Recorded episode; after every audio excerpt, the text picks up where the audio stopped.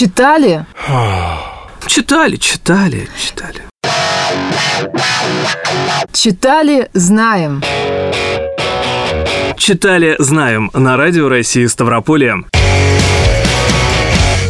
Город Мценск, что в Орловской области, находится в полутора часах езды от областного центра на берегу реки Зуша, правого притока Оки. Своему названию город обязан тоже реке Мецне. Благодаря им крепость, которая в стародавние времена располагалась здесь, была практически недоступна для захватчиков. Именно в этот город Николай Лесков поселил Катерину Измайлову, главную героиню повести «Леди Макбет» Мансенского уезда. Эту программу читали «Знаем» у микрофона Дина Романовская. Доброе утро. Вначале Лесков преследовал довольно-таки интересную идею – написать очерк о типично женских характерах. Их должно было быть 12, каждый в объеме от одного до двух листов, 8 из народного и купеческого быта и 4 из дворянского. За леди Макбет – купеческий быт, Идет Грациэлла, дворянка, потом майорша Полеводова, старосветская помещица, потом Февронья Роховна, крестьянская раскольница, бабушка Бложка, повитуха и другие. Но воплотить задуманное так и не удалось, да и успеха писателю криминальная история жизни Екатерины Измайловой, увы, не принесла. Как отмечает литературный критик Варвара Бабицкая, рецензии на «Леди Макбет» не появилась ни в 1865 году, когда вышел журнал с напечатанной повестью, ни в 1867 когда очерк был перепечатан в сборнике Салтыкова-Щедрина «Повести, очерки и рассказы Стебницкого», ни в 1873 когда это издание было повторено. Не в 1890-е годы, незадолго до смерти писателя, когда его полное собрание сочинений в 12 томах вышло в издательстве Алексея Суворина и принесло Лескову запоздалое признание читателей. Не в 1900-е, когда очерк был издан в приложении к журналу «Нива». Единственный критический отклик тех лет встречается в разгромной статье Салтыкова-Щедрина о повестях Стебницкого, и звучит он так. В повести «Леди Макбет» Мценского уезда автор рассказывает об одной бабе и говорит, что она никогда не отказывала ни одному мужчине, и затем прибавляет Такие женщины очень высоко ценятся в разбойничьих шайках, в арестантских партиях и социально-демократических коммунах.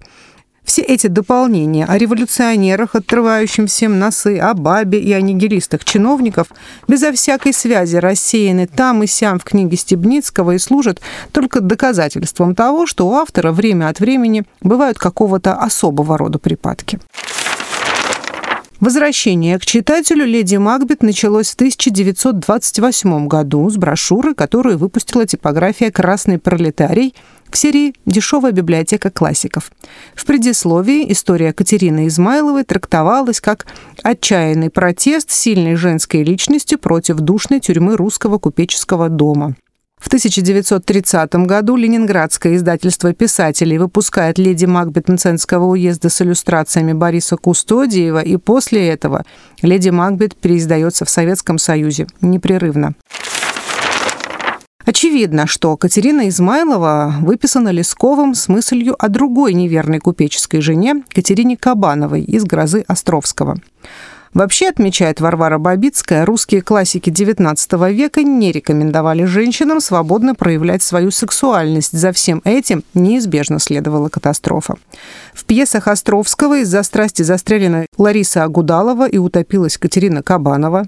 Достоевский зарезал Настасью Филипповну, а Анна Каренина бросается под поезд, брошенная Эрастом Лиза в отчаянии бросается в пруд.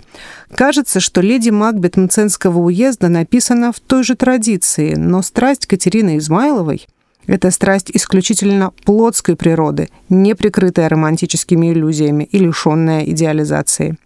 А в 1930 году Дмитрий Шостакович пишет оперу на сюжет «Леди Макбет», которая с бурным успехом шла не только в Советском Союзе, но и в США и Европе, обеспечив долгую популярность лесковской героини на Западе.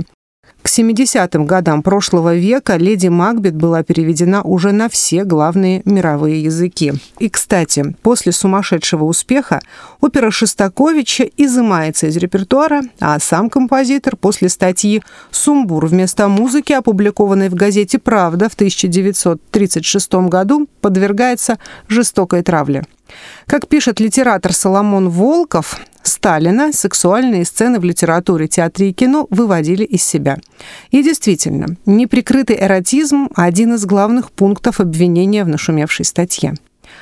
Цитирую, «Музыка крякает, ухает, пыхтит, задыхается, чтобы как можно натуральнее изобразить любовные сцены – и любовь размазана по всей опере в самой вульгарной форме. Не лучше и то, что с целью изображения страсти композитор заимствует нервозную, судорожную и припадочную музыку у буржуазного западного джаза.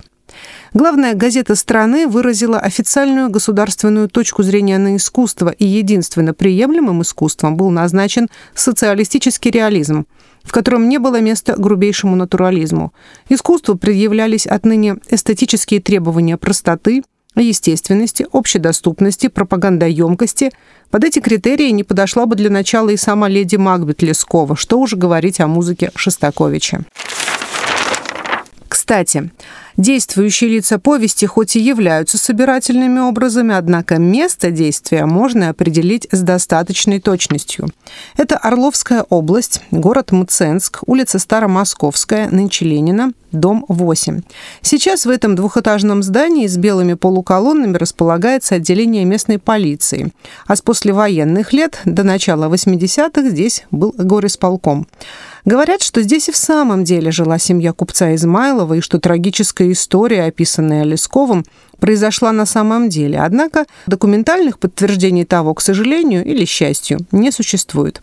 По историческим документам этим домом действительно владели купцы, но с другой фамилией.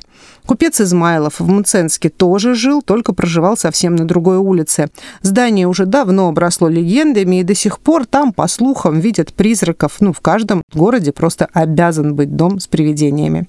Тем не менее, городская легенда утвердилась, как считают местные краеведы, скорее всего, в советское время. Возможно, похожие события и происходили в каких-то других домах по соседству, но никакими источниками это не подтверждается. Научные работники Мценского музея и Тургеневской библиотеки придерживаются такого же мнения. Есть версия, что сюжетом о трагической истории любви Катерины Измайловой могла стать история, произошедшая в то время, когда сам Николай Лесков был маленьким мальчиком. В то время молодая купчиха из Орла убила свекра, влив в его ухо расплавленный сургуч очень напоминает историю убийства отца шекспировского Гамлета. Может, именно это и подтолкнуло впоследствии писателя к тому, чтобы сопоставить свою героиню с леди Макбет Шекспира и указать на то, что и в Мценском уезде могут разыграться вполне шекспировские страсти, пишет литературовед Майя Кучерская. Лесков взял у Шекспира не только нарицательное имя героини, Тут и общая фабула. Первое убийство неизбежно влечет за собой другие, а слепая страсть ведет впоследствии гибели. Стены тихого дома, сокрывшего столько преступлений, затряслись от оглушительных ударов. Окна дребезжали, полы качались, цепочки висящих лампад вздрагивали и блуждали по стенам фантастическими тенями. Казалось, какие-то неземные силы колыхали грешный дом до основания – а вот как описывает ночь убийства Уильям Шекспир. Ночь бурная была, над нашей спальней снесло трубу, по воздуху носились унылый вопль и смертное хрипенье. Ужасный голос предрекал войну, пожары смуты. Филин, верный спутник времен злосчастных, прокричал всю ночь. Земля, как говорят, дрожала. Но Катерине Измайловой суждено было превзойти свой шекспировский прототип. Героиня Лескова непредсказуема. Критик Лев Анинский пишет о ней так. «Какая там гроза Островского? Тут не луч света, тут фонтан крови бьется одна души». И возвращаясь к самому названию повести, все же, как правильно произносить? Леди Макбет или все же Макбет, как у Шекспира? В хорошо известном переводе шекспировской трагедии «Макбет», сделанном Борисом Пастернаком, ударение очевидно. «Слышишь, слышишь, барабанят, скоро нам Макбет предстанет» или в этом отрывке «Явись, Макбет, или я вложу назад в ножны свой меч, не побывавший в деле». Однако Лесков знакомился с Макбетом ну, немного раньше. В 1846 году трагедия Шекспира публикуется в переводе Андрея Кронеберга. Имя Макбета в соответствующих строках читается иначе. Барабанов слышен бой, это Макбет, наш герой, и С тобой же, Макбет, мы поспорим насмерть, или меч в ножны вложу я без удара. То есть во времена Лескова Макбет произносилась именно как Макбет. А сама леди Макбет Мценского уезда больше, чем зарисовка из жизни. Это остросюжетная новелла, и трагедия, и антропологическое исследование, и бытовая повесть, пропитанная комизмом, и произведение, перевернувшее русскую литературу, отодвинувшее первоисточник. И теперь многие, услышав словосочетание «Леди Макбет», вспоминают о Шекспире, увы, не в первую очередь.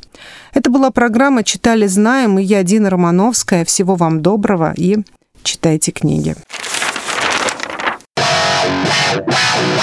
Читали, знаем на радио России Ставрополье. По четвергам в 8.45.